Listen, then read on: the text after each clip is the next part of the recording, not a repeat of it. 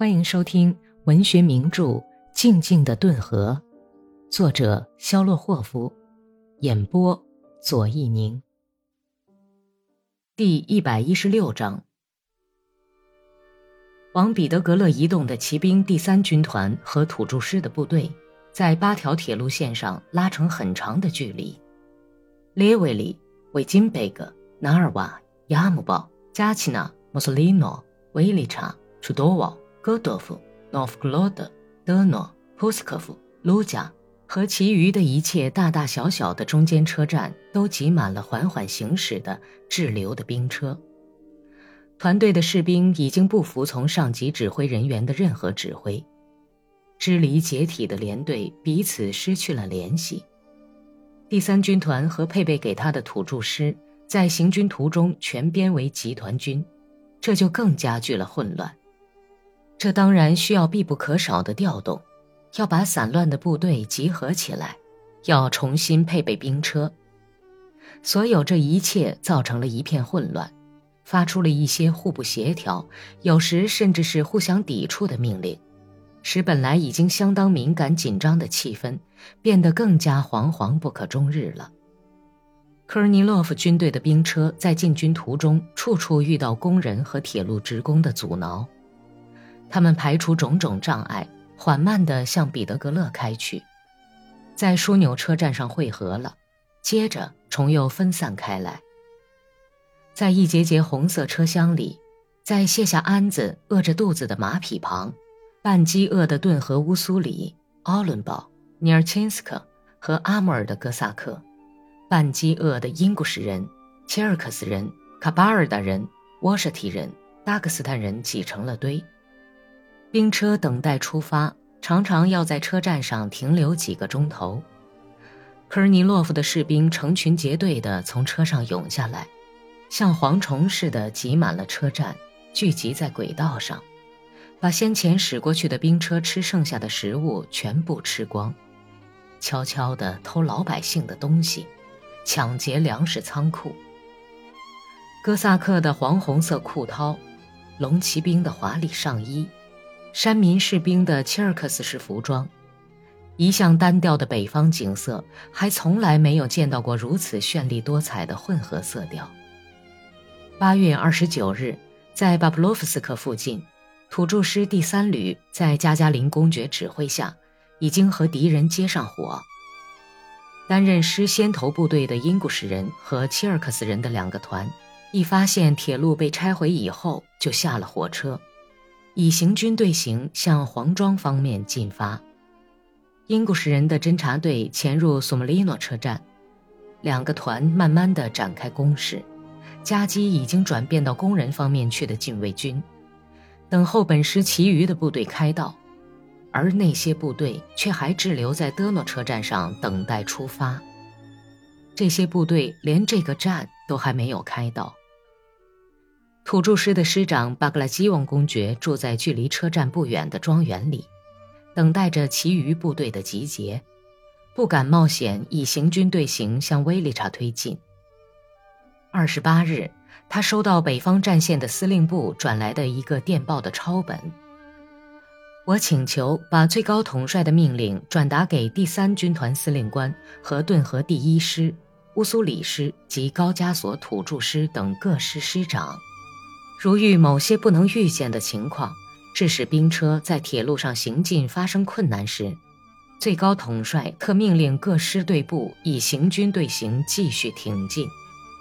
一九一七年八月二十七日，第六四一一号，洛曼诺夫斯基。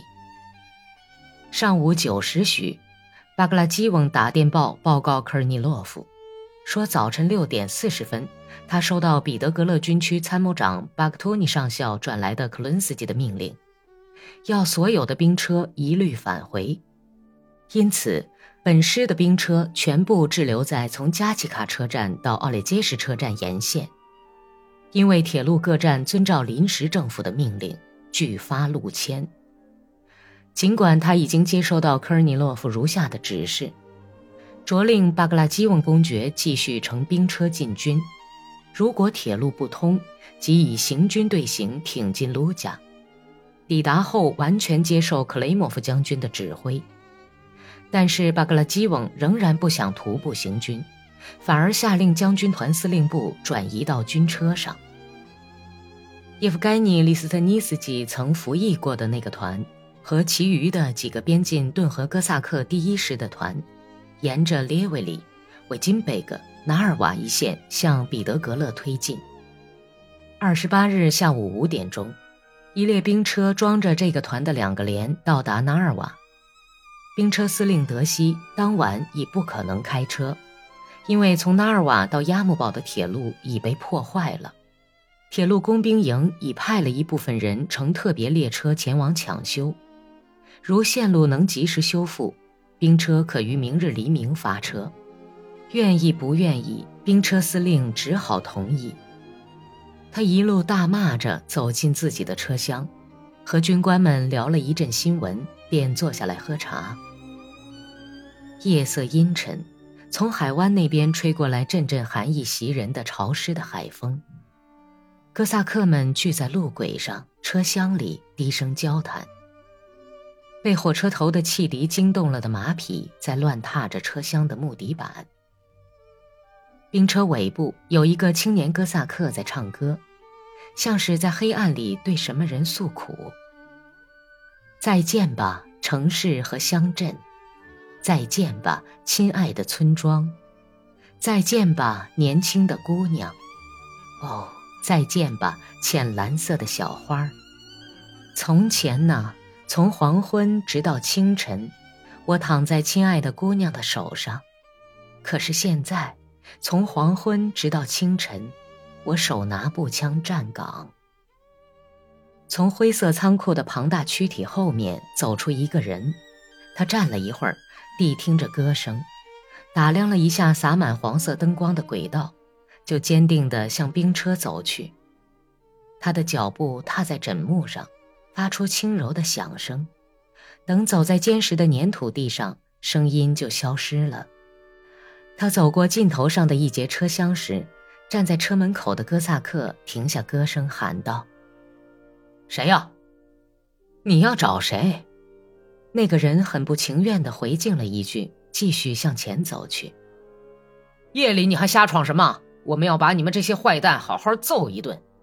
你鬼鬼祟祟的，在探路子吗？那个人没有回答，走到列车的中部，把脑袋伸进车厢的门缝，问道：“这是哪个连？”呵，囚犯连，黑暗里发出一阵哄笑。不开玩笑，是哪个连？第二连。第四排在哪里啊？从头上数，第六节车厢。从火车头数起，第六节车厢旁边有三个哥萨克在抽烟，一个蹲着，两个站在他身旁。他们默默地打量着朝他们走来的人。你们好啊，乡亲们。上帝保佑！一个人仔细打量着来人的脸，回答道：“尼吉塔都金还活着吗？他在这儿吗？”我就是。蹲着的人用唱歌似的中音回答说，并站了起来，用靴后跟碾灭了烟卷儿。我怎么不认识你？你是谁？从哪儿来呀？他伸出蓄着连鬓胡子的大脸。竭力想看清穿着军大衣、戴着皱巴巴步兵军帽的陌生人，然后忽然惊叫道：“哦，伊利亚·本丘克！哦，我亲爱的，风从哪儿把你吹来的？”他把本丘克的一只手握在自己毛烘烘、粗糙的手掌里，俯身对本丘克低声说道：“这儿都是自己人，不用怕。你从哪儿来？说吧。哦，真见鬼！” 本丘克跟其余的哥萨克握手问过好，用生铁似的沉闷颓丧的音调回答说：“我是从彼得堡来，费尽力气才找到你们，有事儿来找你，要好好谈谈。哦，老兄，我看到你还活着，而且很健壮，真是高兴啊。”他笑着，宽额角的灰色方脸上露出白晃晃的牙齿。眼睛温柔镇定、快活地眨动着。谈谈吧，蓄着连鬓胡子的哥萨克的中音歌唱似的问道：“这么说，你虽然是个军官，倒不嫌弃我们弟兄啊？好，谢谢，伊留莎。哦，耶稣保佑！要不我们简直听不到一句亲热的话呀。一种亲切的、没有恶意的玩笑声在他的嗓音里颤抖。本丘克也亲切地开玩笑说：“呵，行了，有你耍贫嘴的时候，只顾开玩笑耍贫嘴，胡子啊都长到肚脐眼下面去了。嘿 嘿，胡子我们随时都可以刮掉。哎，你快说说，彼得堡的情况现在怎么样？开始暴动了吗？咱们到车里去谈吧。”本丘克露出大有可谈的神色，提议说：“他们走进了车厢。”都锦用脚踢了踢一个什么人，小声说：“起来吧，伙计，有用的人来了。会快点啊，老总们。”哥萨克们哼哼着爬起来，也不知道是谁的两只带着烟草和马汗臭味的大手巴掌，轻轻地在黑暗里摸索着坐在马鞍子上的本丘克的脸，用浓重的低音问道：“是本丘克吗？”“是我。”“这这是你吗？”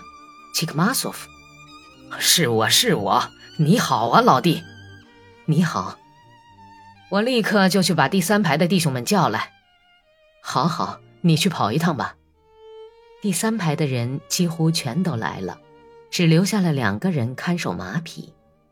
哥萨克们走到本丘克面前，把像硬面包皮似的手巴掌塞过去，弯下腰，在灯光下打量着他那忧郁的大脸。有的人叫他本丘克，有的也称他伊利亚·米特里奇，有的直呼伊留莎，但是所有人的声调都是那么亲切，充满对同志的欢迎热忱。本集播讲完毕，感谢收听。